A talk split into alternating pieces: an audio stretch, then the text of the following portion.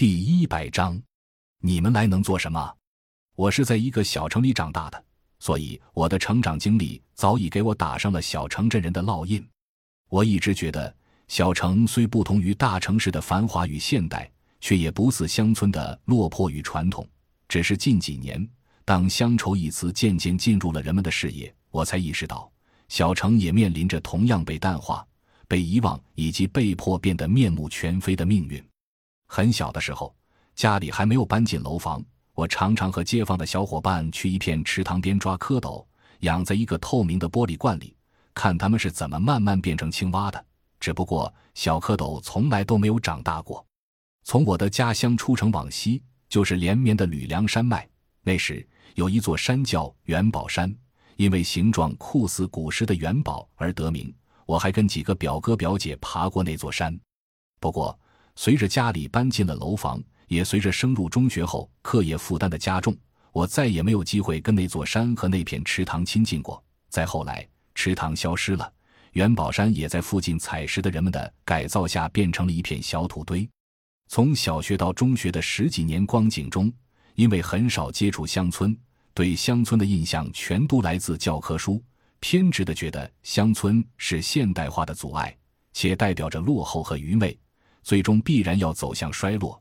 也因此和在乡村教师家庭长大的母亲辩论过很多次。在母亲的印象里，乡村的人是朴实的、善良的，乡村的生活有很多值得怀念的地方。所以，当我做出参加人才计划在乡村待一年的决定时，母亲是很赞成的。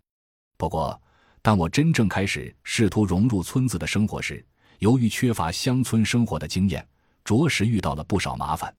首先是让我深恶痛绝的跳蚤和厕所问题。二零一四年七月，刚刚大学毕业的我，从一个二线城市来到赫赫有名的南塘。到乡下的第一天，我就遇到了一个从未见过的可怕物种——跳蚤。在小床上睡了一晚上，就被跳蚤咬出了满身的疙瘩，奇痒无比。下乡最初的几个月，跳蚤是困扰我的最大梦魇。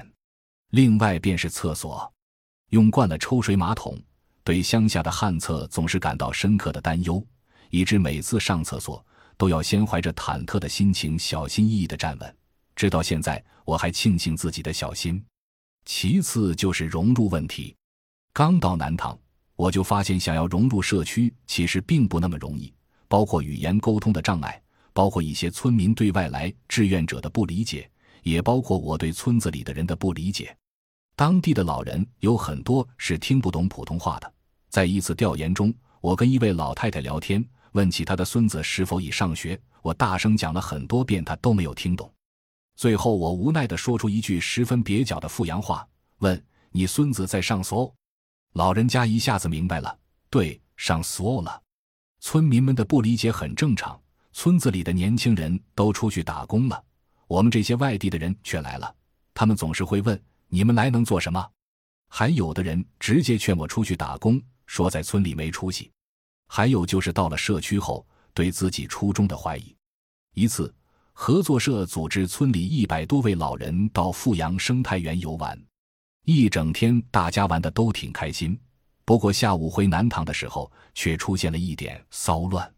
合作社包了三辆公交车，合作社的工作人员永芬事先跟大家说好，先排队，等点名人齐了再回村子。一来避免把一两个人丢下，二来可以让年纪大的先上车坐下。大家都同意了。可是当车来的时候，一大群老人家却不等点名就一拥而上。永芬挡在车门前，苦苦劝他们排队，但是没有人听。大家七嘴八舌地说要上车，怎么劝都解释不通。最后，我只好挤上车，让司机往前开了几百米，看着车走了，大家才乖乖地排起了队。那时的我不仅理解不了老乡们的做法，更对自己为什么要加入人才计划产生了怀疑。面对残酷的现实，我们到底能做些什么？让我惭愧的是。在这样的环境中坚持了十几年，原本最有资格抱怨的彪哥却从不悲观。作为合作社的精神领袖，这位当年法律系的毕业生，从帮着村民维权到自己返乡扎根社区十多年，他是侠客，是理论家，又是行动者。他说：“社区建设就像盖楼房，有的地方本来就有基础，从十层盖到二十层，效果显著。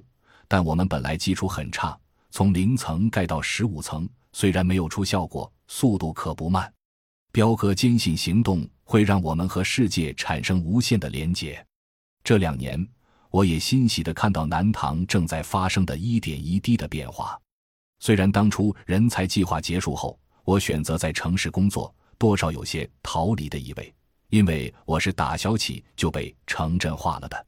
我一直觉得。更亲近自然的乡村生活是人的本能，而被城镇化了的人则丧失了这种本能。不过，当我开始飘在城市 CBD 的时候，对那一年的怀念总让我觉得那里一切都是好的。钱钟书说：“城里的人想出去，城外的人想进来。”很多时候，乡村也是如此。村里的人想出去，出去的人又何尝不想回来呢？感谢您的收听。本集已经播讲完毕，喜欢请订阅专辑，关注主播主页，更多精彩内容等着你。